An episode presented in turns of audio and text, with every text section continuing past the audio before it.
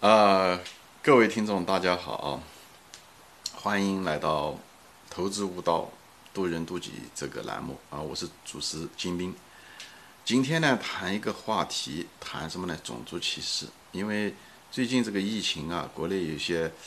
呃新闻啊，谈到海外华人是不是在美国华人是不是受到歧视啊，受到打击啊之类的东西。嗯，我就不谈现在的这个状况，因为我也了解的也不是很多。我就谈谈我在这几十年在美国的那个生活经历吧。我想我还是有一定的权利可以说这种，因为呃接触的美国人也很多，正好也在纽约啊，这个大都市。嗯，本人呢也住在这个呃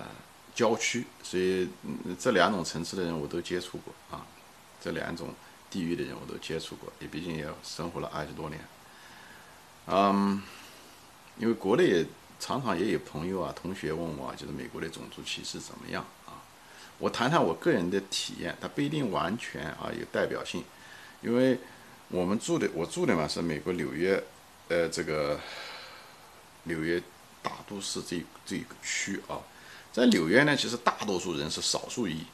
啊，这个听上去很矛盾，但是你听下来就知道了，大多数人呢，他都是无非就是西班牙人、黑人、亚洲人、中东人。其实白人反而是占少数，所以你说的白人怎么歧视那个这些少数裔？少数裔组成了大多数啊。呃，我本人住的地方呢是一个白人区本人住的地方是个郊区，是个白人区，是个算还是挺不错的一个区。这个地方大概是百分之，你要算上犹太人的话，百分之九十都是白人啊。犹太人大概占到百分之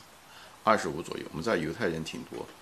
有的学校附近啊，教授啊，还有一些做这些嗯研究的啊，还有一些就是呃在曼哈顿的上班的那些人啊，做金融的一堆人啊，这边白人多，黑人非常少，在这个区黑人很少，大概百分之一都不到。呃，剩下的就是百分之十，大概是亚洲人，就东亚人，日本人啊，中国人啊，韩国人啊，印度人啊，中东人啊，哎，这方面多，有一些西班牙人，啊，有一些西班牙人，西班牙人也少，也不多，因为这个边相对来讲费用比较高一些。嗯，我的感觉是美呃种族歧视，其实美国的种族歧视，嗯，你要是如果看历史，你会觉得啊，美国种族歧视挺厉害的，但是美国现在这个种族歧视。比以前少了很多很多啊！因为这个年轻人一代一代，因为他在学校里面一直教育，就是说你不能够种族歧视啊什么。如果一个人说是你这个人是个种族歧视者，那对这个人是一个这是一个羞辱啊，就是是很大的一个羞辱，觉得一点都没有教养啊，你没有知识没有教养，你才会有这种种族歧视者。这从小就这么样的教育的这个概念。对老一批嘛，比方说现在是八十岁九十岁的人，可能他们也有。到了我们这个年龄的时候，就已经好了很多了。就是这个五十岁左右的人都已经好了很多。那现在再下面，呃，二十岁的、十几岁的小孩，那根本就这方面就跟一个是他的这个白人被稀释，第二个就是这个这每一代的洗脑，在学校里面洗脑，洗成了就是这个种族歧视越来越小。一只要有种族歧视，就会报到这个嗯电视上，那大家都那个，好吧？但不代表种族歧视这个偏见不在，它也有。反正在移民的地区要少一些，比方说在纽约大都市啊，在加州啊都会好很多啊。就是加州的华人的地位要比美东在这边的地位要更高，华人在加州是主流，啊，在加州是在加州那一块地方，硅谷呀各个方面都是主流。华尔街其实，呃，它是以白人、意大利人、犹太人啊，主要是犹太人。那犹太人，你要是说巴菲特的时候，六五六十年前的时候。那华尔街全是白人，现在华尔街全是犹太人。以前六十年前的时候，华尔街是排斥犹太人，犹太人是有歧视的。嗯，犹太人是有歧视的，很厉害的时候。所以那时候，以前的美国是歧视很厉害啊，歧视很厉害。嗯，所以巴菲特当年就是想找他老师找一份工作，他都他老师都不给他，因为他老师是个犹太人。他老师说我得要我的那个公司虽然小，但我只雇犹太人，因为犹太人在华尔街找不到工作，所以他就没有给他。当时毕业的时候没给他，后来几年以后才给了他那份工作的。他老师就是哥伦比亚大学的一个教授嘛，不写过这些价值投资的一些书嘛，很有名。格雷厄姆，嗯，美国这个种族歧视，就是种族冲突吧？我应该不应该讲种族歧视？种族冲突最大的是在白人和黑人之间，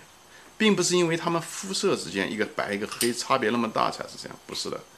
白人对黑人的最大的不满是什么呢？黑人不上班。黑人呐，特别是美纽约的白人啊，纽约的黑人他们不上班。南方的黑人其实还好一些。我对南方不了解，我我没有真在美国南方我没有住过，呃，所以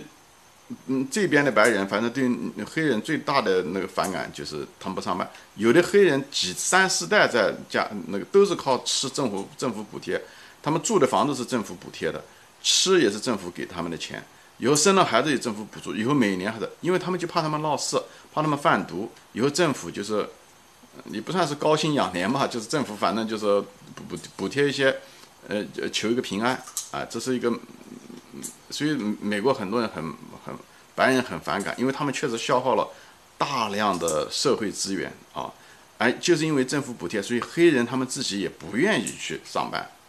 这是这是个最大最大的问题。所以他们并不是歧视黑人，而是因为这个，而是因为这个原因，就是黑人他那个作为一个种群啊，大多数，而且黑人大多数的人都是单亲，都是妈妈带着孩子，是爸爸，他们那些孩子都不知道爸爸是谁，所以这也是他们一个生活上那个很不好，所以他们这个小孩子的教育缺乏一个延续性，因为家里面挣钱只有一个人挣钱嘛，甚至不挣钱，父亲对吧？你都不知道父亲是谁，所以呢资源也少，所以上学的那个，呃，嗯嗯学。大学学费交的你也没办法交，也没办法承担，所以他们很早就从事一些嗯很低级的工作，甚至就没有工作，要不然就贩毒，就是这些东西也损伤了他们形象。其实黑人中有些还是挺优秀的，特别是非洲直接来的黑人，还有一些就是海地的嗯嗯黑人，其实是挺优秀的。我接触的一些人是挺优秀的啊，所以啊，亚洲人在美国其实。还是不错的，白人其实对亚洲人印象挺好，只是觉得亚洲人不怎么参与，白人的不像白人那么样的积极的参与社会，嗯，那种就是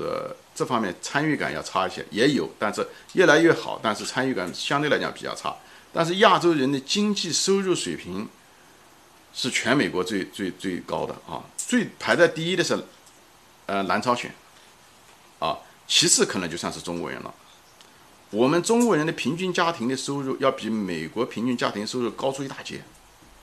高出一大截，所以我们的经济社会地位都不差。特别是第二代，你看第一代如果中国人来的时候，他还是比方说偷渡来的啊，特别的他可能是福建的一个渔民，或者是种田的，他跑到这地方来开个外卖餐馆，以后在在在那个各做厨师，辛辛苦苦打工，他的孩子不管几个都是很都是不错的。要不然就是工程师，要不然就做医生，甚至，所以他第二代都很好。所以美国人对中国中国人对亚洲人的印象，觉得他们勤勤奋耐劳，而且很聪明，所以对他们是很尊，就是很尊重的。对亚洲人如果有歧视的是黑人，对亚洲人反而有歧视，他又是嫉妒又是又是歧视。啊，南方呢是因为那些白人他接触的亚洲人接触的少，所以一旦了解的少，他就会产生一些误解。所以对中国人啊，或者说对中国有歧视的，我所接触我的印象是，好多都是没有受在美国的下层，就是没有对中国不了解，知识方面缺乏了解，以后自己本身的水平也不够，对中国本身就缺乏了解，所以他容易产生对外民族、别的国家的一些误解，而且这种误解还互相强化，跟中国一样。